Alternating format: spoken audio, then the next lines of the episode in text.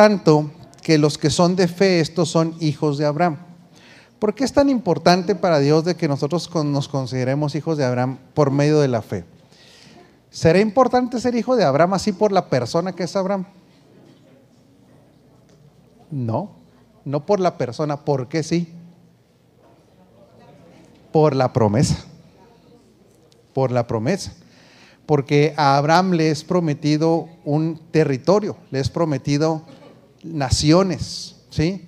Entonces, por eso es que sí es importante que todo lo que le es prometido a Abraham, a ver, ayúdeme a acordarme, se le, se le prometió extensión, se le prometió que más, a ver quién me ayuda, que su nombre iba a ser engrandecido, influencia, ¿sí? Descendencia, paternidad, se le prometió abundancia, entonces, todo eso que se le prometió a Abraham es para usted también.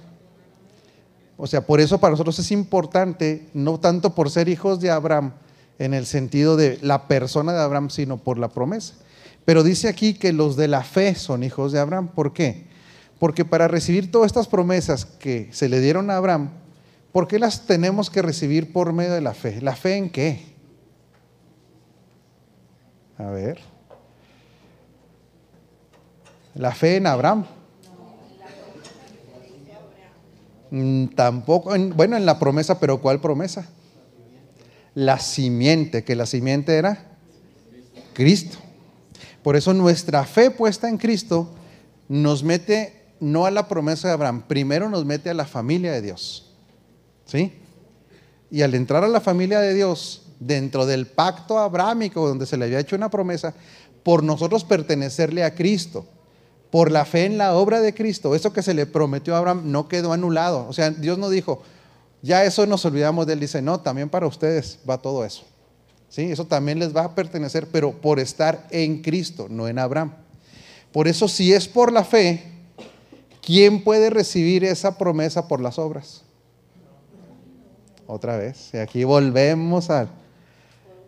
Por obras no se puede porque nosotros recibimos la promesa y recibimos la investidura de hijos por medio de la fe.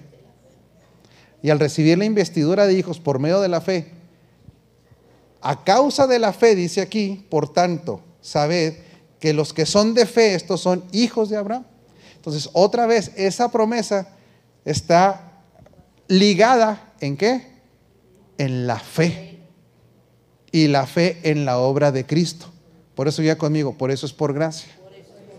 Por eso otra vez nos tenemos que desligar cada vez más del pacto de las obras, el pacto de las obras.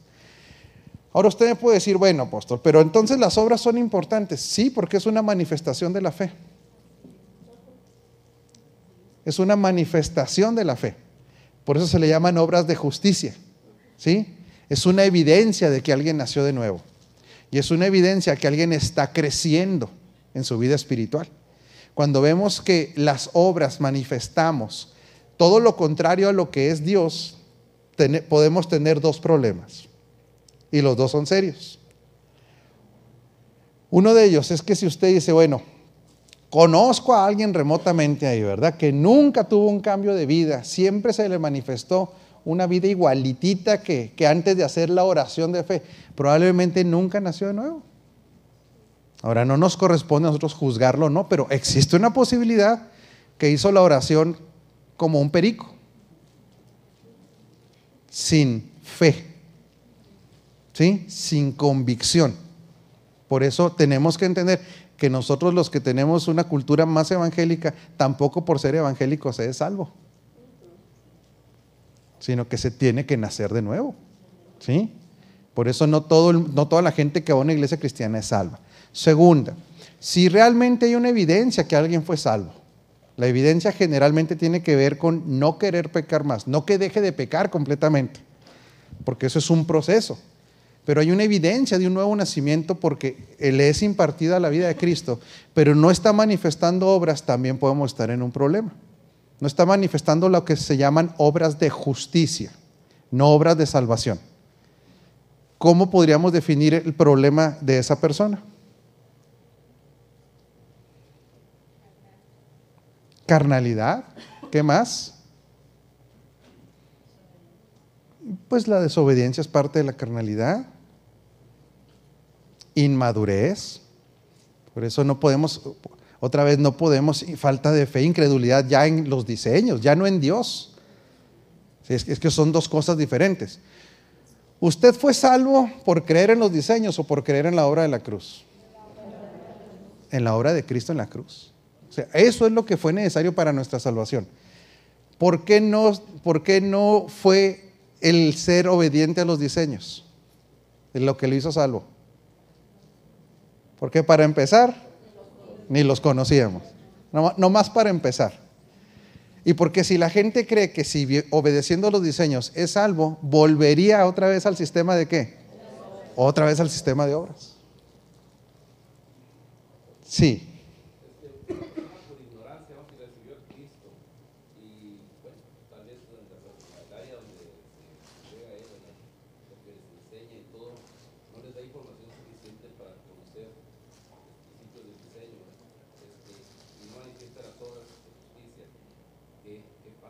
¿Ok?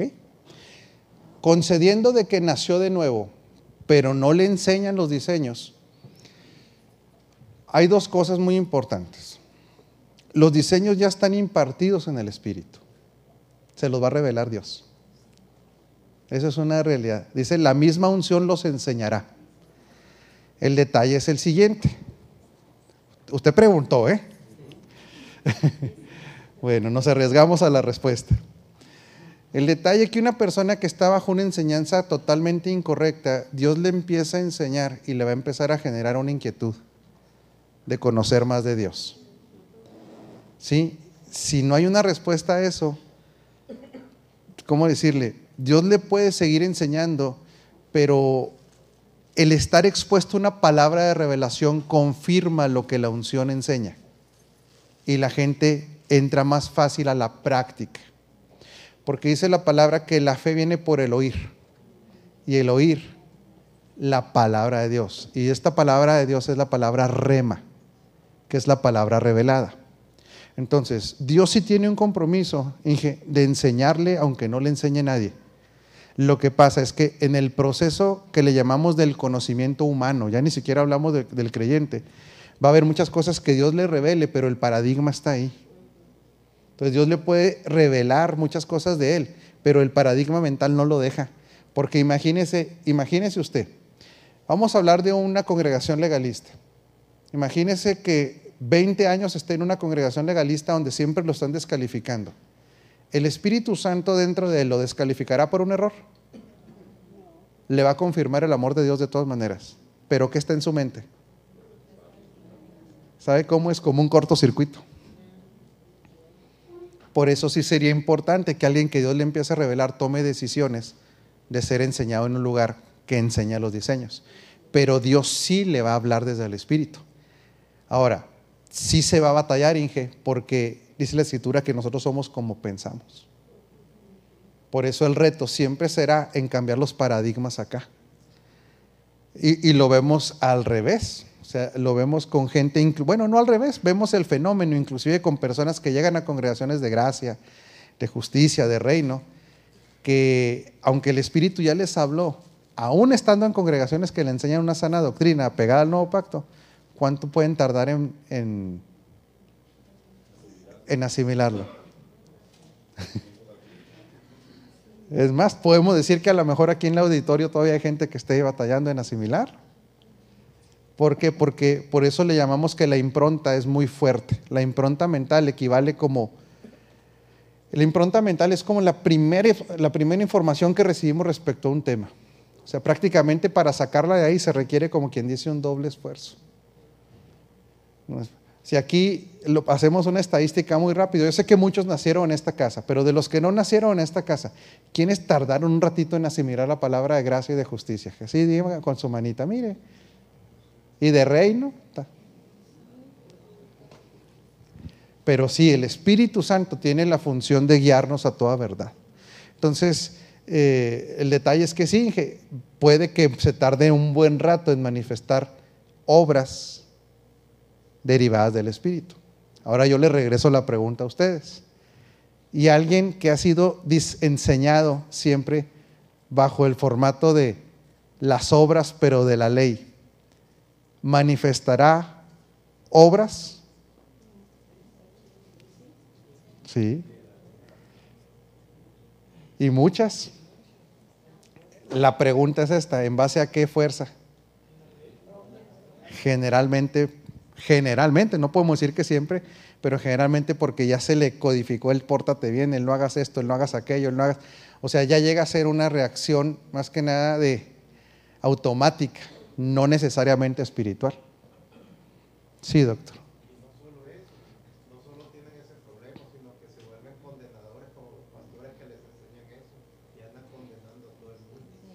Entonces eh, eh, llega a ocurrir eso, que como el que trabaja siempre por medio de sus obras personales siente que lo logró, entonces le empieza a juzgar a los demás y le dice, si yo, ¿por qué tú no? Si yo pude. El detalle es ese, que pudiste en algo, pero a lo mejor en otras cosas andas para el arrastre, diría por ahí Proverbios 32, ¿verdad? Pero por eso cuando viene desde el Espíritu, por revelación, por la impartición que ya nos fue dada, por una manifestación de la naturaleza, vamos viendo que Dios va a ir avanzando, vamos a ir avanzando nosotros en todas las áreas de nuestra vida. ¿Sí? Pero sí, sí puede manifestar obras, pero generalmente por reglas. Generalmente, no quiero decir por qué, porque el Espíritu sí está trabajando. El Espíritu trabajará en un legalista, de todas maneras. Sí. O sea, es que Dios es Dios el, problema siempre va a ser el cortocircuito. El cortocircuito es de que desde el Espíritu Dios mandando señales y en la mente. O sea, vámonos a un ejemplo más drástico, por así decirlo. Imagínense que a alguien le digan, como es la, religión muy dura en algunos lugares, que entran a una tremenda ofensa por Dios, que ofenden tremendamente a Dios y que le dicen que cuando se está ofendiendo a Dios se separan de Dios, porque así hay lugares donde se enseñan, cuando usan faldas que no cumplen con un largo. Por eso hay, que ir ejemplos muy, ¿cómo se dice? Eh, muy demostrables, ¿sí? O sea, si, existe una, hay una reglamentación en algunas congregaciones donde las faldas tienen que llegar a cierto nivel. O sea, imagínese que sea hasta, vamos a decir, abajo de la rodilla. Si por X o Y donde la mandó a hacer la Bastilla, fíjese nada más, por eso es que cae en lo absurdo, pero tenemos que entenderlo así. La costurera le dio un llegue de más por dos centímetros. Esa persona mentalmente cree que esos dos centímetros la separan de Dios. ¿Por qué? Porque le enseñaron que esos dos centímetros ya Dios ya no la quiere. Lo está, lo está ofendiendo y si le enseñaron que si en la ofensa queda separado de Dios, imagínese limitar la salvación de una persona por dos centímetros de mezclilla. Entonces, ¿el Espíritu le dará testimonio de esos dos centímetros? No. No, el Espíritu le va a decir, eres mía, eres mi hija. ¿Sí? El detalle es que lo que se programó aquí hace un corto. Por eso es tan importante renovar el entendimiento bajo la óptica del nuevo pacto otra vez, de la gracia, de la justicia. ¿sí? Eh, ahora le hago, vamos más allá en el análisis. Si esa persona se siente así culpable, ¿podrá ser productivo en su trabajo? Yo creo que no. ¿Podrá ser productivo en su casa? estará, vivirá confiadamente, su oración será efectiva. Nada más que aquí viene la siguiente pregunta. Si se sintió por esos dos centímetros una semana culpable y ve a otra igualita en el mismo caso de los dos centímetros, ¿usted cree que le va a decir, no te preocupes, el Señor te ama así? ¿Qué le va a decir?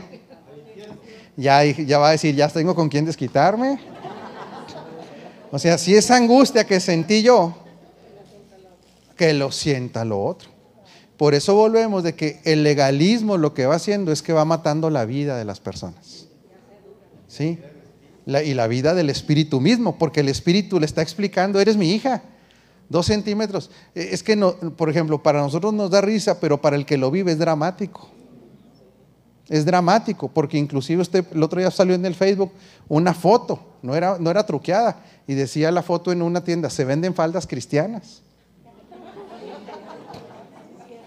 Sí, pues sí, sí, porque tienen que tener cierto... sí. Y ungidas.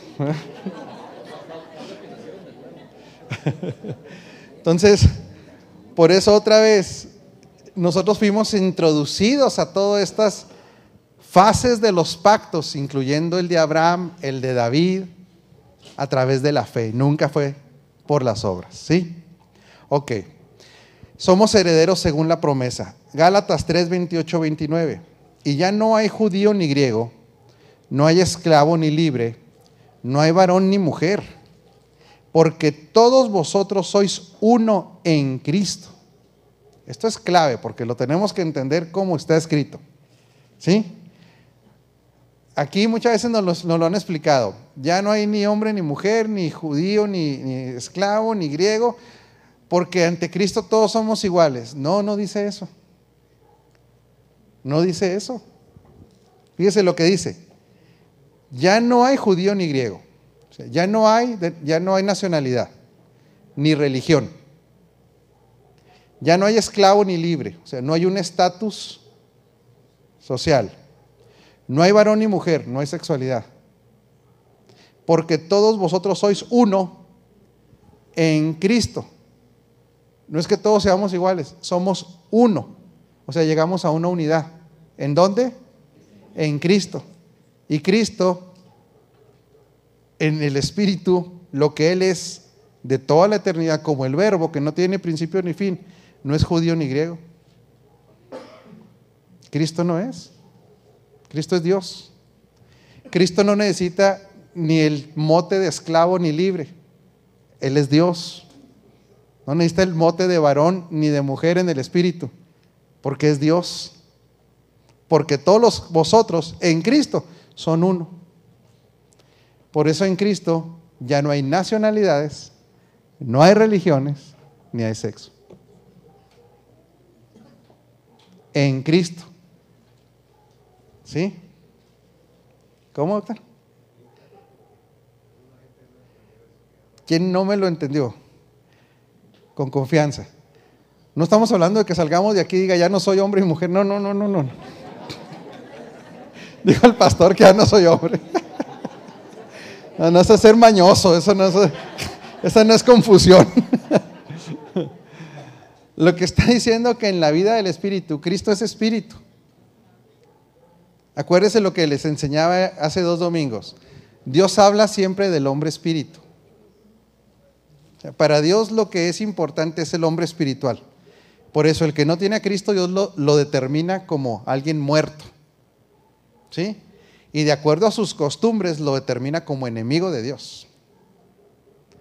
Los que hemos nacido de nuevo nos determina como hijos de Dios. Y nos habla al hombre espiritual como vivos. Entonces, en el mundo espiritual, Cristo, que es espíritu, aunque tomó un cuerpo humano, pero es Cristo encarnado en Jesús, ¿verdad? Hoy Cristo está encarnado en la iglesia, que somos nosotros. Y definitivamente Él es un varoncito, usted es una, una mujer. Pero en nuestro estatus espiritual, que es el que va a vivir para cuándo, para cuánto tiempo, para siempre, no hay ninguna diferencia. No hay. Por eso nos suena tan tremendo, como dicen los hermanos, ¿verdad? Lo que dijimos hace dos o tres, tres martes, de que hay hijos de Dios definitivamente que, que están dentro del catolicismo. Claro que sí. Que Dios no tiene religión. ¿No se les han sido reveladas algunas cosas? No. ¿Y a poco a los evangélicos les han sido reveladas todas las cosas? Tampoco. Dios nos irá a ir quitando cosas doctrinales, de errores doctrinales, ¿sí? Pero el que nació de nuevo en espíritu, dice que es uno con el Señor. Nos irá a quitar muchos errores Dios de nuestra vida. Ahora, nada más, no estoy defendiendo ninguna doctrina, ¿sí? Ni estoy diciendo que la doctrina católica o la, bautista o la metodista sea la mejor ni la buena. No estoy diciendo eso. Sí, sí queda claro. Lo que estoy diciendo que es que el que lo recibe por fe es su hijo. Híjole. Mire, siento el ambiente tenso. ¿Por qué? Porque ¿qué nos enseñaron?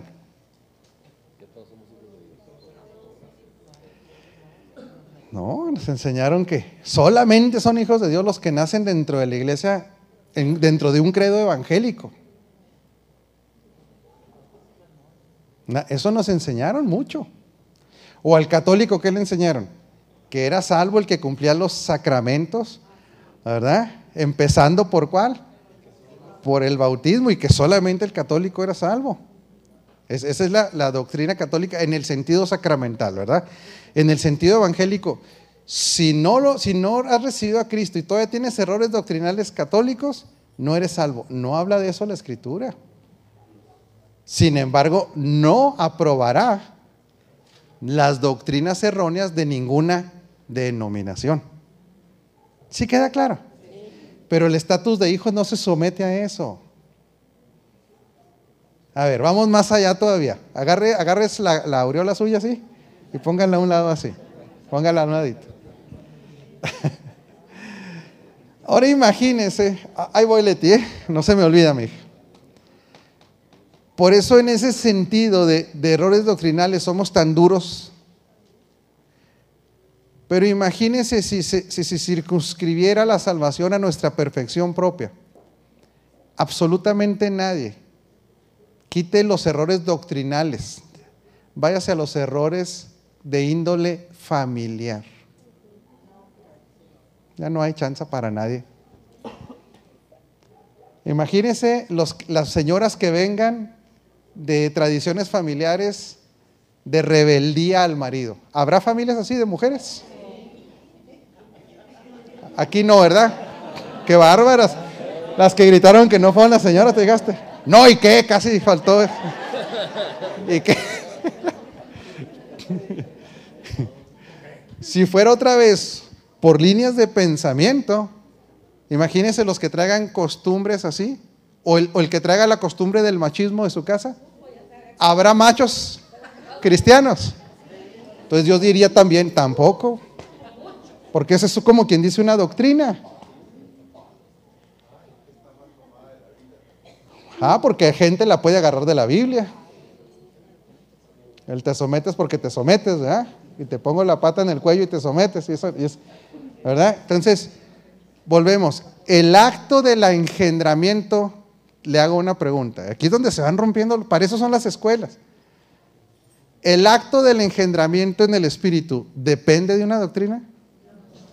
¿Depende de qué? De la fe.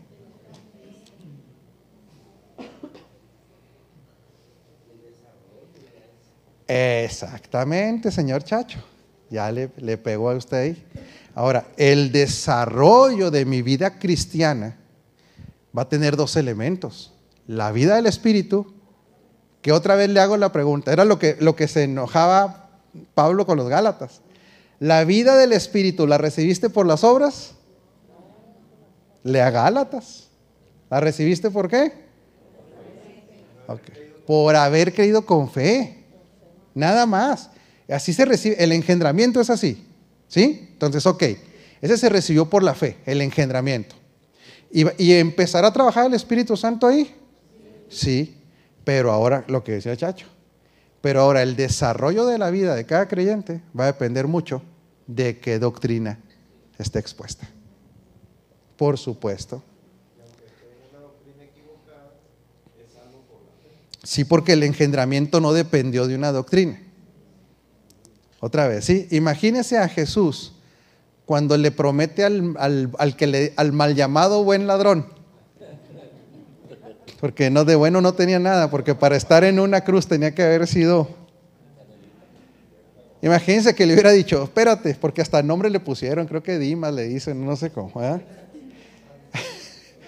Imagínate que le dijeran, a ver, Dimas, este, antes de prometerte, necesitas pasar por un curso doctrinal. Imagínense que iría el compa ahí, bueno, primero ayúdame a bajarme y luego dime a qué escuela voy, corrígeme mis defectos doctrinales. No, porque el engendramiento no depende de doctrinas. Ya no está tan tenso el ambiente todavía. Ya no, ya va cayéndole, el 20, ¿sí? Era buen ladrón porque era bueno para robar, dice Rodolfo. imagínense esta pregunta. Con esto rompemos ya otro. ¿Qué pasaría si un hombre metido en el satanismo va en su carro y el Espíritu Santo le habla y se arrepiente? Y en ese momento choca. Si lo engendró Dios, ¿es hijo de Dios? Pero hace cinco minutos está en el satanismo. Le hago una pregunta, ¿quemó todas sus camisas satánicas? ¿Quemó todos sus discos?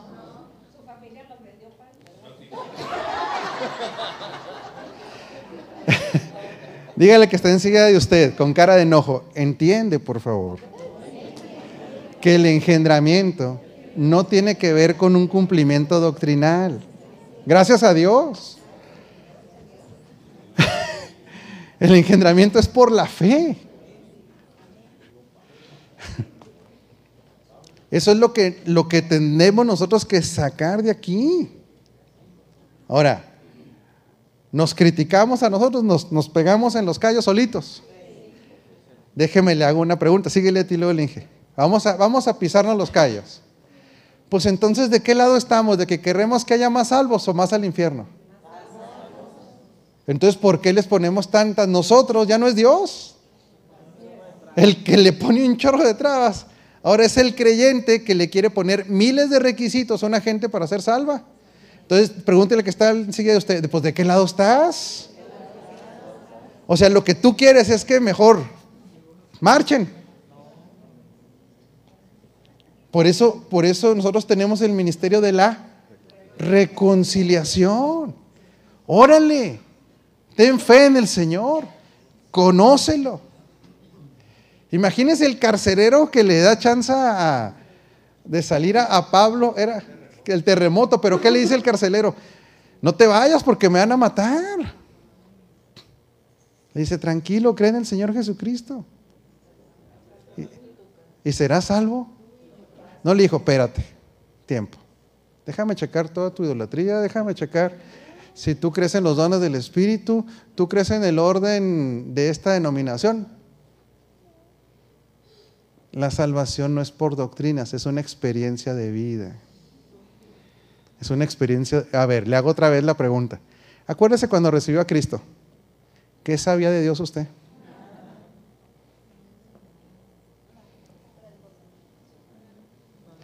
¿Qué, ¿Qué, era lo que decía la gente en los evangelios? Yo no sé si este Jesús es o no es, yo no sé. Yo lo único que sé es que Dios tenía ciego tantos años y me sanó.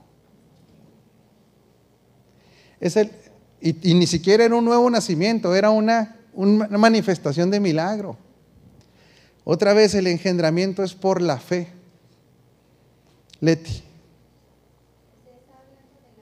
en Cristo, de que somos uno en Cristo. Así y, es. y como que no se entendía, yo, mi pregunta es si podemos entenderlo, esa, esa porción de la escritura en el sentido de que somos parte del cuerpo, o sea, la unidad en Cristo como cuerpo, que es la iglesia. Así es. Pero va, va más explicado todavía.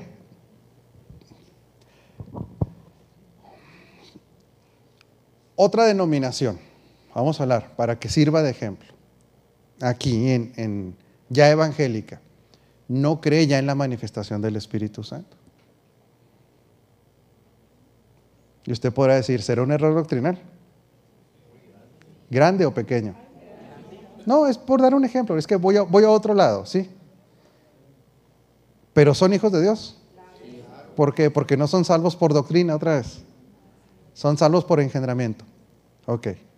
Hay otra denominación que tienen un esquema que todo es una metodología. Y la vida del espíritu queda sujeta a una metodología. ¿Será correcto? ¿Pero son hijos de Dios? ¿Por qué? Por engendramiento. Pero cuando fuimos engendrados, fuimos engendrados en el alma, en el cuerpo y en el espíritu. En el espíritu. Entonces, todos en el espíritu estamos unidos en Cristo. ¿Dónde están nuestras diferencias? En el alma. Lo que le ha sido revelado a cada quien. Porque mire, si usted va, ya vamos a hablar ahora específicamente de denominaciones evangélicas. Si usted va con una, cada una de esas eh, eh, denominaciones, puede durar horas debatiendo esos temas. Inclusive el de la falda de tantos centímetros, puede debatir el del, ¿cómo se llama? El del velo, puede el debatir de que la mujer no puede predicar, puede debatir un séptimo día, puede debatir que si la, segunda venida de Cristo es antes, en medio o al final de la... O sea, hay puntos debatibles, ¿sabe cuántos? Ahí es donde no estamos unidos. Pero en el Espíritu, en el cuerpo de Cristo, que es espiritual, estamos unidos todos. Somos uno en Cristo. E, e, ¿Eso quién lo pudo hacer? Nosotros. Eso lo hizo el Señor. Por eso, ¿qué es lo que está pasando al final de los tiempos? Se nos está revelando la identidad de hijos, se nos está revelando el reino. Y para eso se va a ejercer el ministerio, de los, el trabajo de los cinco ministerios. ¿A fin de qué dice? De perfeccionar y que todos alcancemos la estatura del varón perfecto. Pero el reto no está en el espíritu. Está en la mente, que es parte del alma. Pero en el espíritu somos uno. Dice, sois uno en Cristo Jesús. Y si vosotros sois de Cristo, ciertamente el linaje de Abraham sois y herederos según la promesa. Seguimos en la herencia. Inge. Una persona que ha nacido de nuevo. Sí. Y Ah, chico, me asustaste, ¿no? ¿Otra la conciencia? ¿eh? pues sí. Una persona que ha nacido de nuevo y este, pues camina por el camino del Señor y de pronto pierde el rumbo. Vamos a ir hasta un grado bastante fuera del camino y llega a morir. ¿Qué, ¿Cuáles son las consecuencias? Yo, no, yo, yo concibo que, que, que totalmente sigue formando parte del reino de Dios, pero ¿qué, qué pasaría? Qué, ¿Cuáles serían las consecuencias? de haber perdido ese, el rumbo.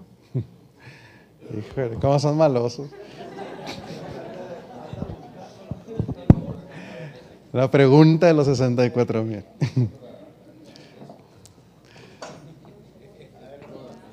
Sí. Tenemos que ampliar nuestra no ser tan cerrados. Una persona que es hijo de, de Dios y que se ha apartado del rumbo, aunque usted no lo vea que, se arrepienta el último de su vida, solo Dios y Él saben si tienen un encuentro.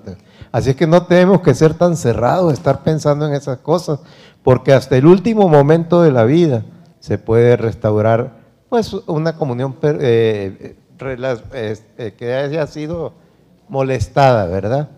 Pero la Biblia es muy clara que la única forma de perder la salvación es por el pecado de apostasía que renegar de Cristo y de su sangre.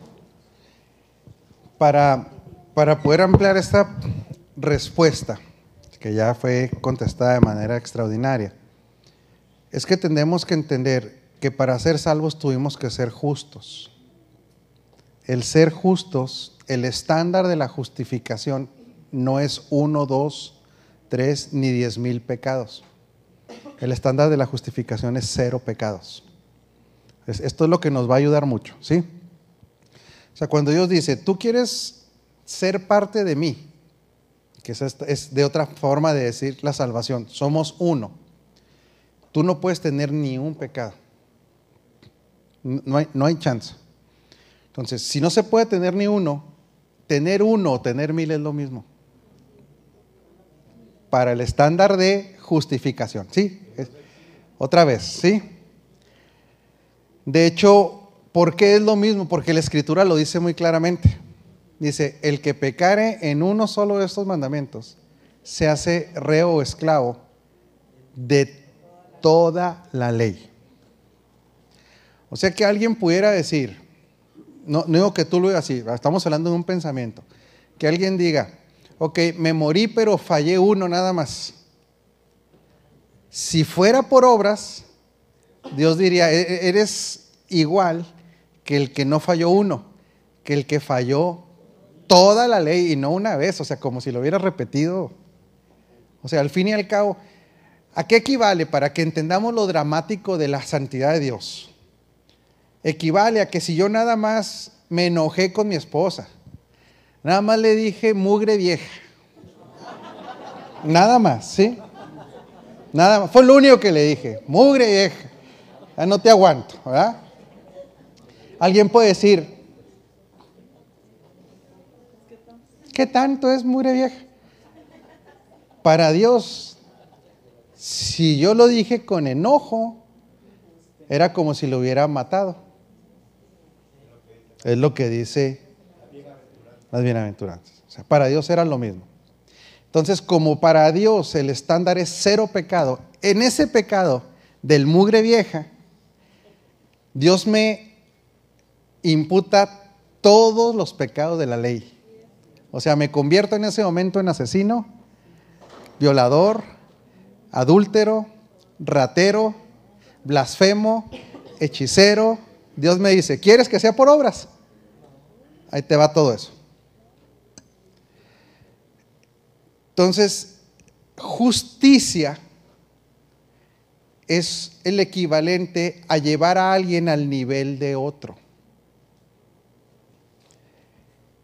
Cuando se aplica en los tiempos de ustedes, nosotros que estamos muy chavos no nos tocó, la balanza.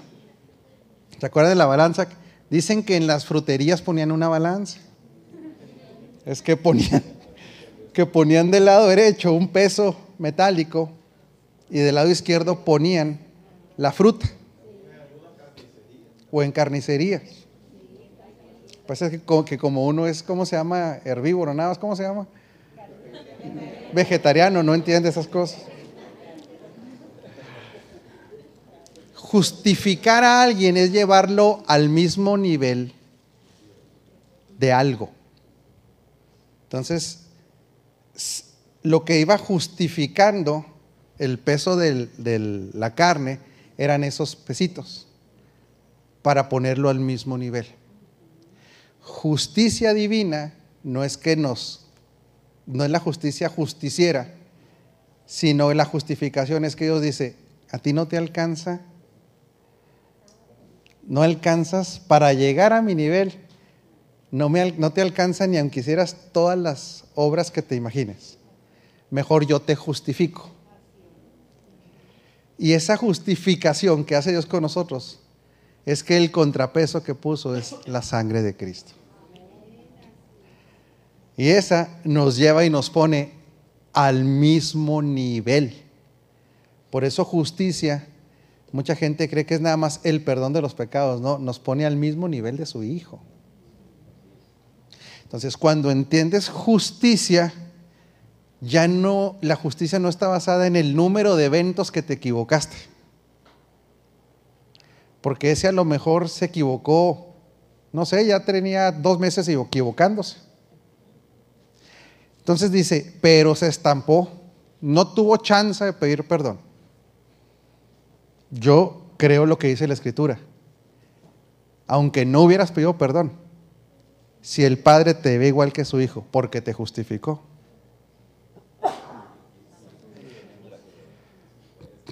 Y aparte, abogado tenemos para con el Padre. Porque el arrepentimiento para salvación no es muchas veces, es una sola vez. El arrepentimiento para una vida de, no de éxito, espiritual, es constantemente. Pero ¿cuál es la palabra arrepentimiento? Cambio de dirección. O sea, en otras palabras, yo me arrepentí para salvación una vez porque creí en su obra redentora y me justificó, pero me puso su nueva naturaleza. Ahora, yo cada vez que, que veo la palabra, aunque no peque, me sigo arrepintiendo, porque me enseña la palabra que voy mal en algunas áreas de mi vida. Entonces, cambio, cambio, cambio de dirección. Por eso el, nuevo nacimiento en el espíritu es una vez, pero el nuevo nacimiento en la mente.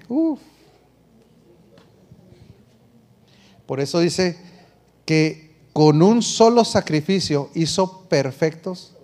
¿Para cuándo? Para siempre. O sea, no, no, no se trata. Imagínate que cada equivocación requiriera un, un arrepentimiento para salvación. Estaríamos fritos. Imagínate, como decía, decía David, líbrame de mis pecados. ¿Cuáles? Ocultos. Imagínese que haya tenido un sueño de que, que, que asaltó un banco y en la mañana no se acuerda. Y usted disfrutó ahí el asalto y mató dos, tres ahí porque vio la de Rambo, no sé qué vio. Si usted no se acordó y no le pidió perdón a Dios, ¿perdió la salvación ahí? Hasta llegar a lo que dice el doctor, que alguien entra en un proceso, ahí sí, dígale que está en sí usted abusado, que se llama el proceso de la cauterización de la conciencia. Sí, sigue, sigue la pastora y luego, donde la gente está practique y practique y practique y practique, que llega un momento que el Espíritu Santo, ya la voz del Espíritu Santo la ignoran. Luego, ¿qué, qué empezamos a ver? Se dejan de congregar. O sea, eh, hay muchos síntomas. ¿Sí? O sea, ya me vale. Me alejo de la comunión con el cuerpo. Ya no me expongo a la palabra. Y cuando me expongo a la palabra, si me habla Dios, digo, me están tirando pedradas. Parece que lo dicen por mí. O sea, ya no es Dios el que les habla. Ya están diciendo, mugre pastor. Algo le dijeron. Como si uno tuviera tanto tiempo de andar investigando la vida de la gente. O sea, sí somos importantes, pero uno no se toma todo el día para ver qué anda haciendo el señor Willy. Llega un momento que puede llegar un proceso a tal grado donde la gente pueda renegar de Cristo. Es difícil, es difícil, pero sí se puede dar. Por eso hay una advertencia en la Escritura. Si no fuera posible, no habría la advertencia. Por eso es que nosotros tenemos que ir teniendo cuidado de cuando ya empezamos a tener ciertos síntomas. Sí, se llama mi mamá, papá. Y luego, Ay. ¿Cómo traeré la conciencia? Andan muy malos Bueno. hermanos. Esto. Es que estamos en la fe. Eh, Bueno, Sí, hombre. eh, decía el ingeniero que, que, a, que a dónde va a llegar o qué, como algo así, se Las me figuró como las consecuencias.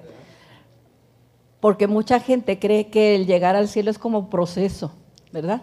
Que va a llegar a tal lado y luego que va para acá. Pues eso era el Antiguo Testamento cuando estaban en el, en el seno de Abraham, ¿verdad? Que todavía no había habido la resurrección del, del Mesías. Pero la pérdida es aquí, ¿verdad? El, el problema es que el pecado trae una consecuencia, ¿verdad? y la pérdida es aquí. Se rompen las relaciones humanas, se rompe la, la, la confianza, se... bueno, Economía, ustedes, la dinero, este, oportunidades, muchas cosas. Pues sí, hasta la vida, ¿verdad? Pero, pero la cosa es, ah, ya lleguemos a como lleguemos, ya vamos, a- aunque ya de, de panzazo, como dice allí, unos llegaron así, pero allí vas a llegar a la presencia del Dios vivo, maravilloso, ¿verdad? Pero aquí, pues hay gente que no tiene una vida como de cristiano. Es igual que la, o peor a veces, porque todavía trae hasta la conciencia cauterizada, los- ¿cómo se llama? Mortificada. Los otros ni conciencia tienen, no saben ni que Dios existe, andan rete feliz. Lo único que sí, antes de, que sí es muy importante, es que en el nuevo pacto todo gira alrededor del propósito. O sea, y esto no es condenación, ¿eh? Por favor, no lo entienda como condenación. Pero todos los galardones que la Escritura nos habla tienen que ver con los talentos que nos fueron dados si los pusimos al servicio de Dios. O sea, es igual de peligroso, por así decirlo, ¿verdad? Una persona que vive una vida de desorden, como dijo la pastora, va a tener consecuencias terribles aquí, no necesita irse allá. Pero tan peligroso es eso como alguien que todos los talentos que Dios le dio creyó que eran para él. O no los usó. Porque aquí en la tierra Dios nos trajo un propósito para cumplirlo. Y en base a ese propósito hay galardones, dice la escritura. Entonces, ¿qué tenemos que tener cuidado? De las dos cosas.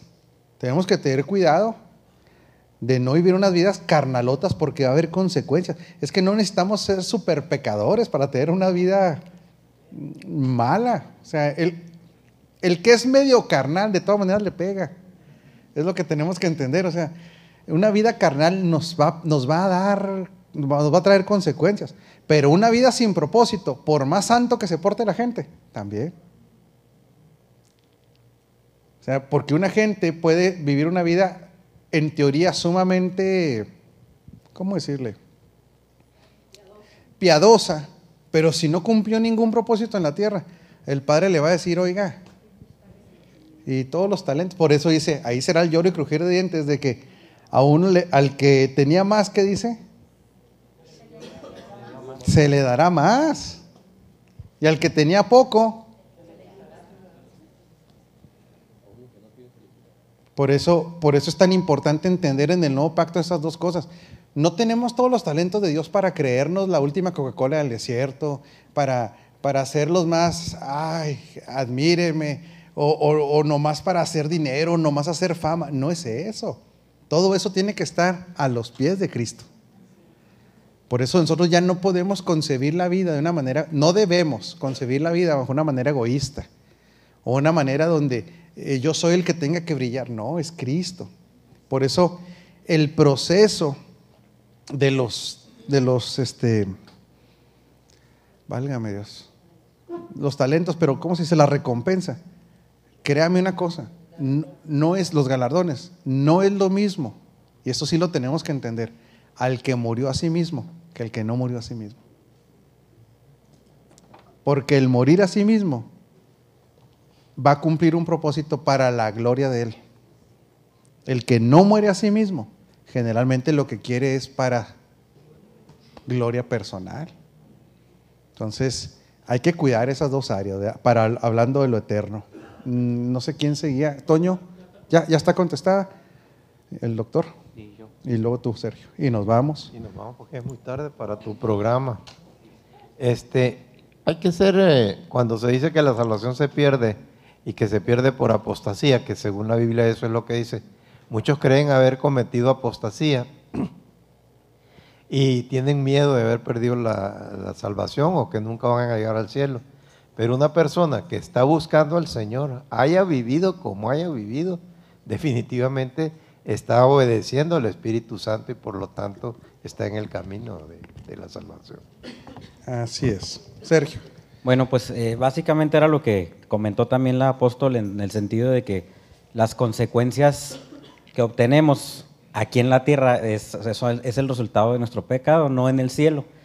Pero eh, también eh, recordando un poquito la, cinta de, la cita de no echar las, las perlas a los cerdos, aun y cuando ahí se refiere más bien a lo mejor a no hablar cuando no tiene sentido a alguna persona que no lo está atesorando, se me vino a memoria la, la, la también la parábola del hijo pródigo, que si entendemos que también pecado es cerrar al blanco, no necesariamente lo primero que nos imaginamos es un pecado este, moral, ¿verdad? Y, sino que es estar errando al blanco, es estar perdiendo el tiempo en vez de estar haciendo para lo cual Dios nos diseñó, nos creó y deberíamos estar haciendo. Entonces me imagino, por ejemplo, al, al hijo pródigo, que en vez de seguir haciendo grande eh, la, la riqueza y la casa de su padre, pues andaba ahí mezclándose entre los cerdos, habiendo perdido toda su herencia y habiendo echado a perder todo lo que tenía él preparado. Entonces, los más perjudicados de estar llevando una vida de pecado y fuera de los diseños de Dios, somos nosotros mismos. La casa del Padre ahí va a estar esperándonos. Pero, ¿de qué manera utilizamos nuestra vida? La utilizamos de una manera productiva, en el, eh, bajo lo que el papá quiere de nosotros que estemos haciendo y produciendo, o estamos malgastando nuestra herencia y estamos trayendo consecuencias terribles a nuestra vida, que como ya lo dijeron, son eh, relaciones dinero, nuestra vida misma y todas las cosas que estamos poniendo en riesgo por estar caminando fuera de los diseños de Dios. Así es. Y terminamos con este versículo para terminar el tema. Efesios 2, 12 y 19. En aquel tiempo estaba sin Cristo, alejados de la ciudadanía de Israel y ajenos a los pactos de la promesa, sin esperanza y sin Dios en el mundo. Así que ya no sois extranjeros ni advenedizos, sino conciudadanos de los santos y miembros de la familia de Dios. Entonces, esta es dos identidades que adquirimos. Ya no sois extranjeros ni advenedizos, sino conciudadanos de los santos. Se adquiere una identidad de reino y miembros de la familia de Dios, la identidad más poderosa, la de hijos de Dios. Y no tuvo que ver nada esto ya con el judaísmo. No nos metió ahí la religión judía. No nos, no nos metió ahí la ley de Moisés. No nos metió ahí las obras. Nos metió la fe a una vida de reino, mentalidad de reino y de sobre todo disfrutar a Dios como un papá, a convertirnos en hijos de Dios, que esa es la identidad más poderosa como, la, como lo declarábamos el, el domingo. Y jóvenes, aquí se rompió una taza y cada quien para su casa. Y vaya a gusto, tranquilo, ni, ni carnal, ni religioso, ni nada de eso. Disfrute de su papá Dios.